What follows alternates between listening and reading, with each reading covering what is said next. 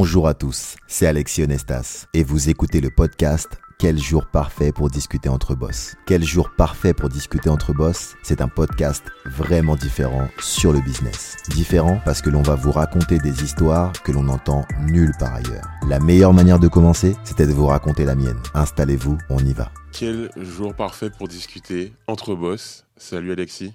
Salut, ça va? Ça va, super. Contente de, de t'avoir, de te recevoir pour cette interview. J'aimerais, avant qu'on commence, qu'on commence à parler de ton voyage, ton parcours, etc., que tu nous donnes euh, voilà, quelques mots pour te présenter, pour resituer un peu le personnage. Eh ben écoute, je suis Alexis Onestas, je suis un papa, je suis un créateur, je suis un entrepreneur, quelqu'un qui essaye de réaliser ses rêves depuis maintenant une bonne vingtaine d'années, et euh, c'est déjà pas mal. Ouais, c'est déjà pas mal, c'est déjà Ouais. pas mal. Et en fait, ce que je trouve intéressant dans ton parcours, c'est que pour moi, tu as, vécu euh, énormément de vies différentes, tu as Ouais. fait plein de choses différentes. Et je pense que c'est important, c'est intéressant aussi de retracer tout ça pour comprendre ben, ton parcours et où tu vas aller euh, dans le futur. Ok. Mais avant qu'on qu'on commence tout ça, pour moi, il y a un point central, un point de départ qui me semble être au cœur de, de ton parcours. Mhm. C'est euh, le 93, c'est Ouais. Épinay-sur-Seine. Qu'est-ce que ça représente cet endroit pour toi? Waouh Moi j'ai 40 ans et euh, il y a une quarantaine d'années, dans les années 80, dans les années 90, son département en fait, euh, de, de- son lieu de vie déterminait pas mal de choses Ouais. en termes culturels, en termes de, de fringues, en termes de, de musique. Et moi je viens d'un département qui a été un département précurseur en termes de hip-hop.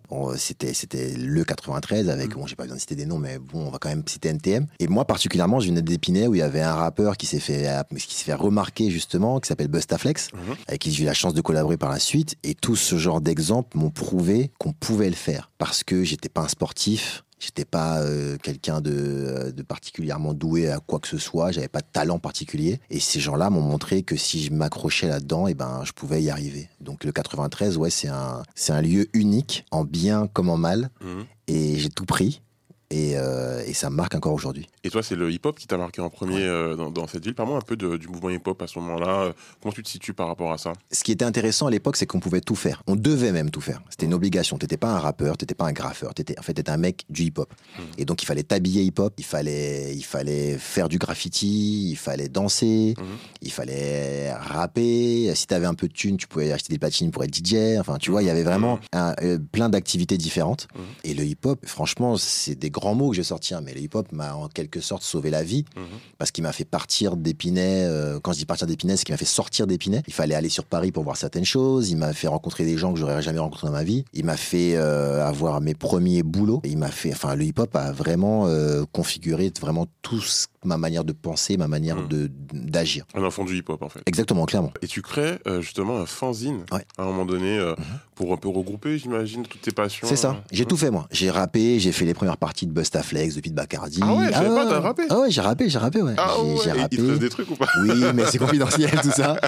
Euh, j'ai dansé, j'ai dansé, j'ai tagué Ouais. sur pas mal de, de, de, de murs. Ouais. Ouais, non, vraiment, j'ai, enfin, c'était, normal à l'époque. Hein. Je suis pas quelqu'un d'exceptionnel. Hein. C'était vraiment normal. Et après, en fonction de là où t'excellais, bah, t'allais à fond dedans. Mm. Et comme moi, en fait, j'étais un peu, j'étais un peu un, un touche à tout et que j'avais vraiment envie de rencontrer des gens et que surtout la presse hip-hop à l'époque me stressait. Parce que, ouais, me stressait. Je lisais beaucoup de presse hip-hop à l'époque. Ouais. Et en fait, après, j'ai 15-16 ans, je suis révolté contre tout, tu vois. Ouais. Et en plus, je suis un mec du 93, donc Ouais. on n'aime rien, à part les gars du 93. tu vois ce que je veux dire ouais, Voilà. Et donc, euh, voilà. Et donc, euh, la presse me stresse parce que ils aiment tout, pas assez critiques, etc. Il faut te dire que nos exemples, c'est NTM. Et NTM, en fait, à la base, c'est on fait ce qu'on est, tu vois. Et en fait, euh, on se pose pas de questions, on est les Mhm. meilleurs. Point. Mhm, mhm. Et donc, moi, je dis, je fais un magazine. Donc, déjà, c'était un fanzine, calme-toi. Mais déjà, je dis, je fais un magazine. Ouais. Et donc, en fait, j'ai décidé de faire un magazine pour regrouper un peu tout ça. Et euh, le magazine s'appelle, euh, à l'époque, le fanzine s'appelle Au. Maximum. Au maximum, ouais. Et le, moi, j'aimerais qu'on revienne sur les premiers numéros euh, d'Au Maximum. Ouais. Bon, déjà, pour moi, aujourd'hui, faire un site web, Mhm. c'est be- c'est beaucoup plus accessible qu'avant, ok, Ouais. d'accord. Ça te demande quand même des skills, mais faire un, un magazine papier, c'est c'est quoi les difficultés? C'est Waouh. comment tu rentres là-dedans? En fait, les difficultés, déjà, c'était. Alors, j'ai eu la chance d'avoir un grand frère informaticien. Donc, en fait, on avait un ordinateur commun à la maison, entre moi et mes, mes deux frères. Et donc, euh, il y avait un ordinateur. Mhm. Déjà, ce qui n'était pas le cas de tout le monde à l'époque. Oui, ça c'est vrai. Voilà. Et donc, euh, moi, je savais pas encore utiliser tout ce qui était graphique, toi. Donc, ce magazine fanzine, hein, faut vraiment pas s'imaginer ça comme un grand truc. C'était vraiment Ouais, des feuilles à quatre photocopiées. Mais en tout cas, je le fais sous Word Mhm. et j'apprends un peu la mise en page, j'apprends tout ça. Je vais, j'ai un dictaphone. euh, Mon père a un dictaphone parce que mon père est saxophoniste. Mhm. Et donc, il a un dictaphone à la maison. Je lui pique et je fais mes interviews. Ah, je vais rencontrer des gens. Au départ, le premier numéro, c'est que des gens d'Épinay. Donc, Mhm. je vais rencontrer les gens que je je connais, Ouais. avec qui j'ai grandi. Et on fait l'interview, et voilà, et je retranscris seul. Je prends des photos avec un appareil photo, euh, comment dire, avec, Argentique. voilà, argentique, je développe et je scanne. Et voilà, et donc ça passe par des disquettes pour les plus jeunes. Des Enfin, des disquettes. Ah non, on, parle de quelle année là à peu près? Ah bah là j'ai 20 ans donc euh, c'est en c'est ouais c'est au- enfin non non j'ai pas encore 20 ans j'ai 18 ans ouais donc c'est dans les années 2000 vers là. Ouais, ouais, ok. Va. c'est, fou, c'est fou. Au départ euh, mon frère euh, bosse euh, mon autre frère donc, donc Tony le grand frère informaticien c'est Olivier mon frère Tony donc bosse dans une euh, dans une entreprise qui a une grande photocopieuse et me j'en sors un et il me sort euh, quelques copies. exemplaires ouais voilà exactement de son boulot et il y a une petite aventure par rapport à ça, c'est qu'en fait, euh, j'essaie de la raconter rapidement, mais en gros, euh, il y a en fait, j'ai découvert qu'on pouvait pas agrafer des feuilles à 4 au milieu. Ah oui. C'est bête, tu Oui, vois, avec ouais. une agrafeuse normale. Ouais. Et donc, en fait, je, j'ai travaillé dans de différentes sociétés, dont une qui fera partie de l'histoire, de, de, de- de mon histoire, pour aller justement acheter cette fameuse agrafeuse professionnelle, pour pouvoir agrafer euh, au milieu d'une page à 4. Ok, c'était donc, en fait, ton c'était vraiment que de la, ah ouais, c'était vraiment que de la débrouille. Ok. Que de la dé- Et je me souviens encore, franchement, du jour où j'ai agrafé ça. Sur le quai du métro, je te jure, j'ai failli pleurer. Ah ouais Parce que, ouais, je tournais les pages. Ah oui, ça t'a. Ah ouais, je tournais les pages de mon magazine que j'avais fait. Et ça, franchement, c'était quelque chose d'incroyable. Vraiment. Mais du coup, ce- le, le fanzine, ça a dû t'ouvrir euh, pas mal de portes. Tu Ouais. pu rencontrer plein de gens. Mhm. Est-ce que tu peux parler un peu de ces rencontres? Et puis, il me semble qu'il y a le rappeur Sully Céphile à un moment donné. euh, ouais, bah, la première rencontre déterminante, c'est Bustaflex. Ouais. mhm. Parce que je fais en fait un magazine sur donc Épinay-sur-Seine Mhm. et c'est la star Ouais. d'Épinay-sur-Seine. Ouais. Au-delà d'être la star d'Épinay-sur-Seine, c'est le seul gars du rap connu en dehors d'Épinay-sur-Seine. Ouais, il y avait eu Polo avant qui avait fait un morceau sur Hostile et après il y a donc il y a eu Bustaflex et d'autres personnes, mais en tout cas c'est lui qui a été le plus loin. Ouais. Et donc euh, moi je connais pas, il connaît un peu mon frère, Mhm. moi je le connais pas et je demande à la ville où est-ce qu'il habite quoi. J'ai pas encore les skills, Ouais. hein, faut savoir, j'ai pas encore les codes, hein, je, suis un, je suis un petit jeune, hein, tu vois. Ouais, ouais, bien sûr. bien sûr. Et donc je débarque chez lui et je débarque chez lui et je lui pose la question ouais salut Busta euh, est-ce qu'on peut faire une interview ensemble pour mon magazine? Je suis un magazine sur Épinay et en fait je pense que la décision qu'il qu'il qu'il a prise ce jour-là a changé ma vie vraiment parce que s'il m'avait dit non à l'âge que j'avais avec la rébellion euh, tout ça je me serais dit ouais mais voilà tu vois tu veux faire un truc tu veux t'en sortir mais les stars euh, se la racontent Mm. euh, c'est pas possible d'y aller je peux pas aller plus loin que interviewer les mecs de ma cité les mecs de ma ville Ouais. et dès que je veux toucher un mec euh, un peu un peu connu, ben tu vois, j'aurais été un peu Ça dégoûté. t'aurait frustré un peu.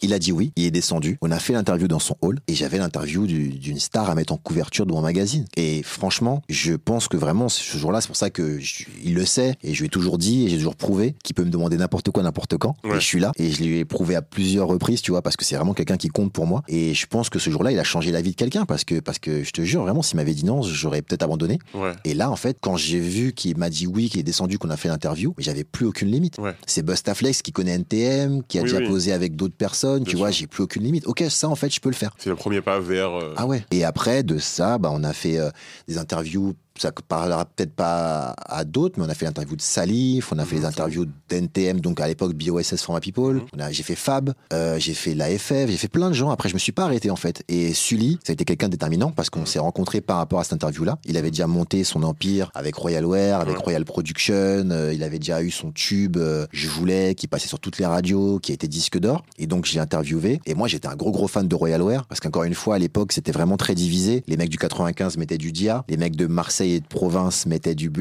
Ouais. Euh, tu vois, il y avait vraiment des, des, des codes, tu vois. Et, Il y euh, avait Bullrot. ah ouais, c'est ça. même en Guadeloupe, euh, on était sur cette. Ouais, ouais, non, mais, tu vois, non, mais vraiment, vraiment, tu vois. Et il y avait vraiment des codes comme ça. Et moi, j'étais un mec du hip-hop, tu vois, donc je mettais du Comade, je mettais du Royal Wear. Et donc, je le rencontre et ça se passe super bien. Et après, l'aventure, enfin, la vie a voulu qu'on travaille ensemble par la suite, quoi. Et, et tu diras que tu dirais que le ton, ton travail avec euh, le, le fanzine, ça a permis quelque part de, de alors pour toi, ça apporté des choses personnellement, mais Mhm. aussi sur la culture hip-hop d'Épinay, ça a eu, euh, ça a permis de faire des choses. Ouais, je de- pense. ouais, Je pense qu'il y a eu des gens comme ça qui ont fait en sorte de mettre Épinay sur la carte. Il y a eu Scalp. Après, je vais pas toutes les citer, j'ai en Oui, oublié, oui, tu vois. bien évidemment. Mais il y a eu DJ Scalp qui est devenu après euh, Ryan B. Fever, euh, Indila, qui a fait plein de choses. Il y a eu Bustaflex, il y a eu Rockma euh, qui a fait plein de choses pour la ville. Il y a eu énormément de gens qui ont fait, euh, qui ont fait, qui ont fait des choses pour la ville, ouais, clairement. Et au maximum, je pense qu'aujourd'hui, s'il y avait un panthéon euh, Ouais. d'Épinay sur scène, je pense que j'ai amené Épinay euh, à un certain niveau, en tout cas par rapport à la presse, quoi.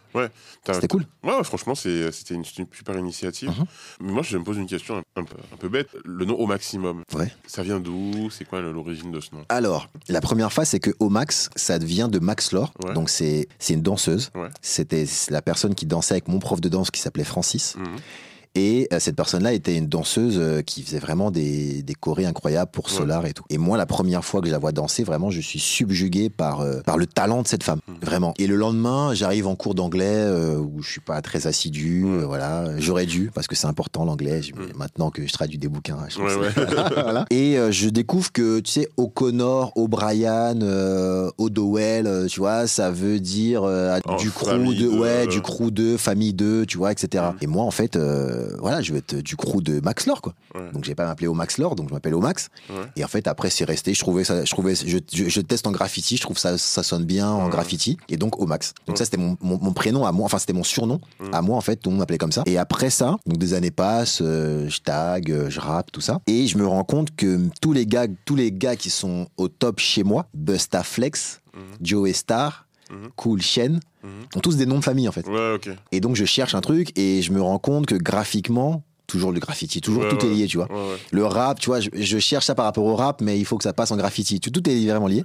Je me rends compte que le, le 6 sous le O, ça fait, ça tue. Ouais, ok. Et tu vois, et trois lettres, trois lettres, donc O- enfin trois lettres après la, la lettre principale, donc O M A X, 6 M U M, Ouais, ouais. des M qui se chevauchent. Enfin voilà, ça tue. Ouais, visuellement, ouais. Ça tue visuellement. Et donc je me dis, vas-y, au maximum. Voilà, c'est et, ouais, et voilà, et c'est resté. C'est marrant parce que j'aurais pensé que, vu là aussi là, le mindset de, de, de tout ce que tu fais, tout ce qu'on dira plus tard et tout, aller au maximum de son Ah potentiel. oui, non, mais c'était ça, c'était ça. Tu vois, c'était au max, c'était, euh, tu sais, euh, quand, max, quand t'apprends que Joey Star s'appelle Joey Star avant d'être une star, enfin, tu vois, tu vois je veux dire, c'est, voilà, c'est, c'est le 93. Ouais. Cherche pas, c'est, c'est comme ça, c'était comme ça, c'était, c'est nous les meilleurs et après, on voit après. Mm. On voit après euh, quitter. Quand tu as euh, balancé euh, au maximum, Mhm.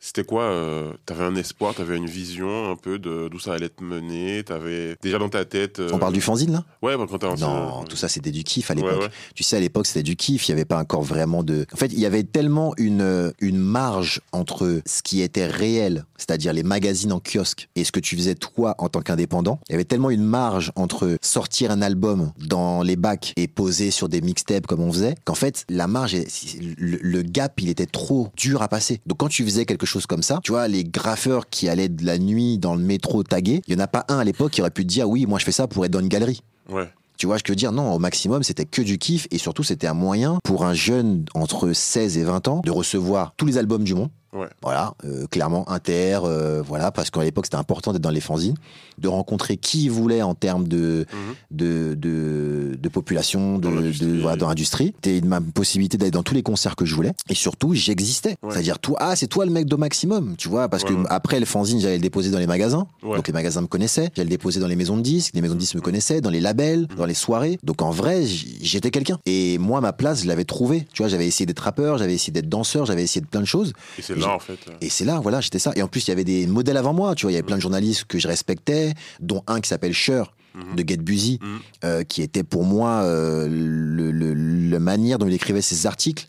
C'était insolent, c'était marrant, c'était incisif, c'était radical, Ouais. c'était incroyable, tu vois. Moi, euh, quand je vois que tu as d'un côté cette vie euh, hip-hop euh, qui Mhm. prend beaucoup de place dans, Mhm. dans ton quotidien, tu as aussi cette ambition ben, d'être quelqu'un Mhm. dans, dans ce domaine-là, et en même temps ton parcours académique, où tu disais par exemple que tu n'étais pas trop assidu en anglais, tout ça. Ouais. Comment tu concilies ton parcours académique Ouais. à, ce, à ce que tu fais, et comment est-ce que tu arrives à gérer les deux? Ouais, moi j'avais un deal avec ma mère. Il était simple, c'était que je, je faisais ce que je voulais tant que j'assurais l'école. C'est-à-dire, euh, j'avais pas, j'avais pas l'obligation d'avoir des 18, euh, des 20 sur 20. J'avais pas l'obligation de travailler comme un acharné. Par contre, ton rap là, Mhm. tu vois, pour résumer l'histoire, Ouais. ton rap là, tu fais ce que tu veux, mais par contre, tu gères l'école.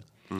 Et donc, euh, bah, j'ai eu mon bac. Et ensuite, après, à la fac, j'ai fait de la communication Euh, parce que je voulais, j'avais pas encore les termes, tu vois, j'avais pas encore le parcours académique, j'avais pas encore tout ça, mais je savais que le, par rapport au journalisme et par rapport à ce que je voulais faire, c'était de la communication. Donc j'ai fait euh, un DUG de communication et j'ai continué ma licence et j'ai étalé ma licence volontairement sur deux ans pour justement euh, que je puisse euh, faire ce que j'avais à faire à côté, euh, travailler, euh, enfin travailler pour au maximum, Mhm. faire les trucs que j'avais à faire quoi. Et, Voilà. et- et est-ce que je te dirais que justement ce que tu as fait au maximum, Mhm. en parallèle de, de ta vie d'étudiant, de, Ouais. jeune, euh, voilà, ça a influencé la suite Ah, l'édition, tout, la communication. clairement. Ouais. L'objet, déjà créer un objet, déjà aller au bout d'un projet, structurer quelque chose, aller à la rencontre des gens, faire kiffer les gens par rapport aux soirées que j'ai pu faire par la suite, tu vois, donner son avis de manière, donner son avis de manière honnête et faire ce que tu as envie de faire toi de manière honnête. Tout ce que j'ai pu faire par la suite est lié à, à au maximum, au fanzine en tout cas. Et, et justement, euh, quel conseil tu pourrais donner à quelqu'un qui, qui, comme toi, a cette passion, vibre Mhm. Ouais. pour, euh, pour la culture, vibre pour la, la musique, Mhm. euh, le, le hip-hop ou un autre domaine? Le conseil, il est simple et il est toujours le même. C'est que si je vous montre aujourd'hui le fanzine au maximum, ce qu'on appelle ça un magazine, mais en fait c'était une feuille, c'était des feuilles A4 noir et blanc, pliées en deux et agrafées, photocopiées. Si en fait je vous montre ça aujourd'hui et que je vous dis 20 ans plus tard, ce truc, vraiment volontairement j'utilise ce terme, Ouais, ce truc, 20 ans plus tard, a donné de, de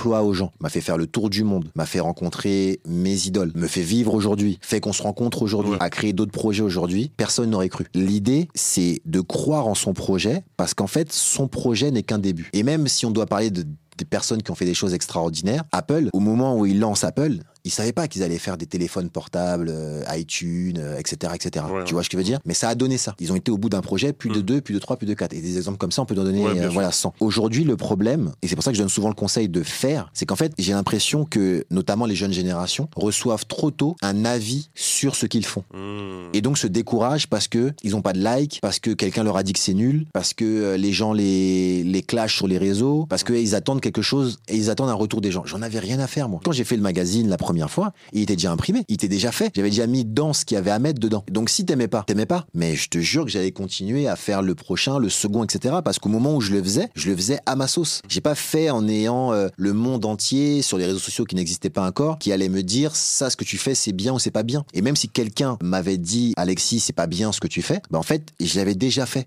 Ouais. Tu comprends ce que je veux Ouais, dire ouais, ouais, ouais. Donc en vérité, tu peux me dire que t'aimes pas, pas de problème. Mais moi, j'étais au bout d'un projet. Toi, t'as fait quoi comme projet.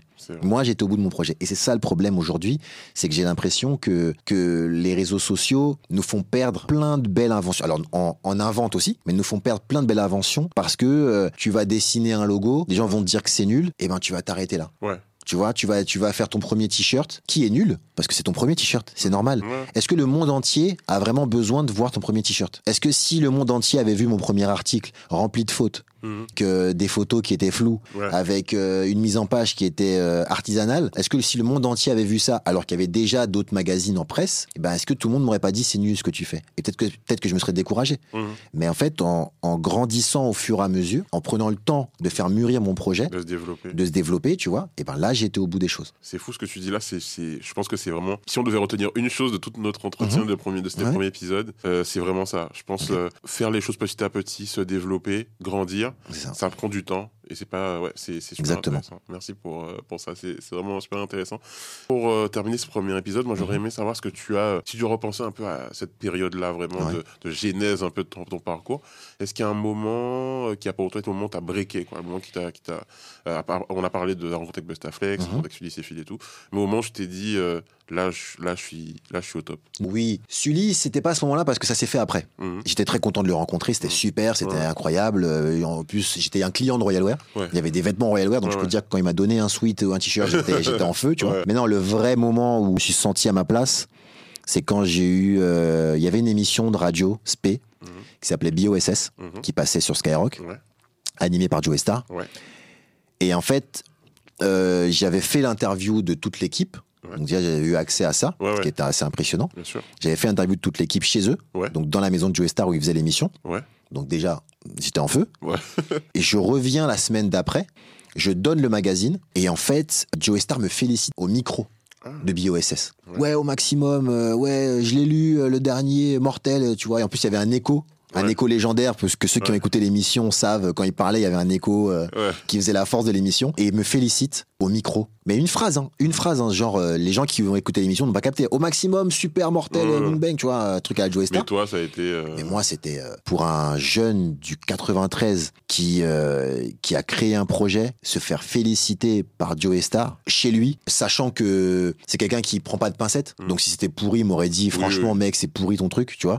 Franchement, sincèrement, c'est pour le jeune que j'étais là, là, c'était le plus beau jour de ma vie. La première fois que j'ai vu du hip-hop dans ma vie, C'était NTM à la télé dans Rapline. Tu vois, il faut vraiment faire le Ouais, contexte. ouais, ouais. J'ai 8 ans, mes frères me forcent à regarder euh, Rapline euh, le soir, le samedi, je crois, le soir, Mm. me forcent à rester debout. Et les premiers mecs que je vois à Saint-Denis, à côté de chez ma tante, en train de rapper, c'est NTM. Et 20 ans plus tard, les mêmes personnes me félicitent de ce que je fais. Non, c'était fou.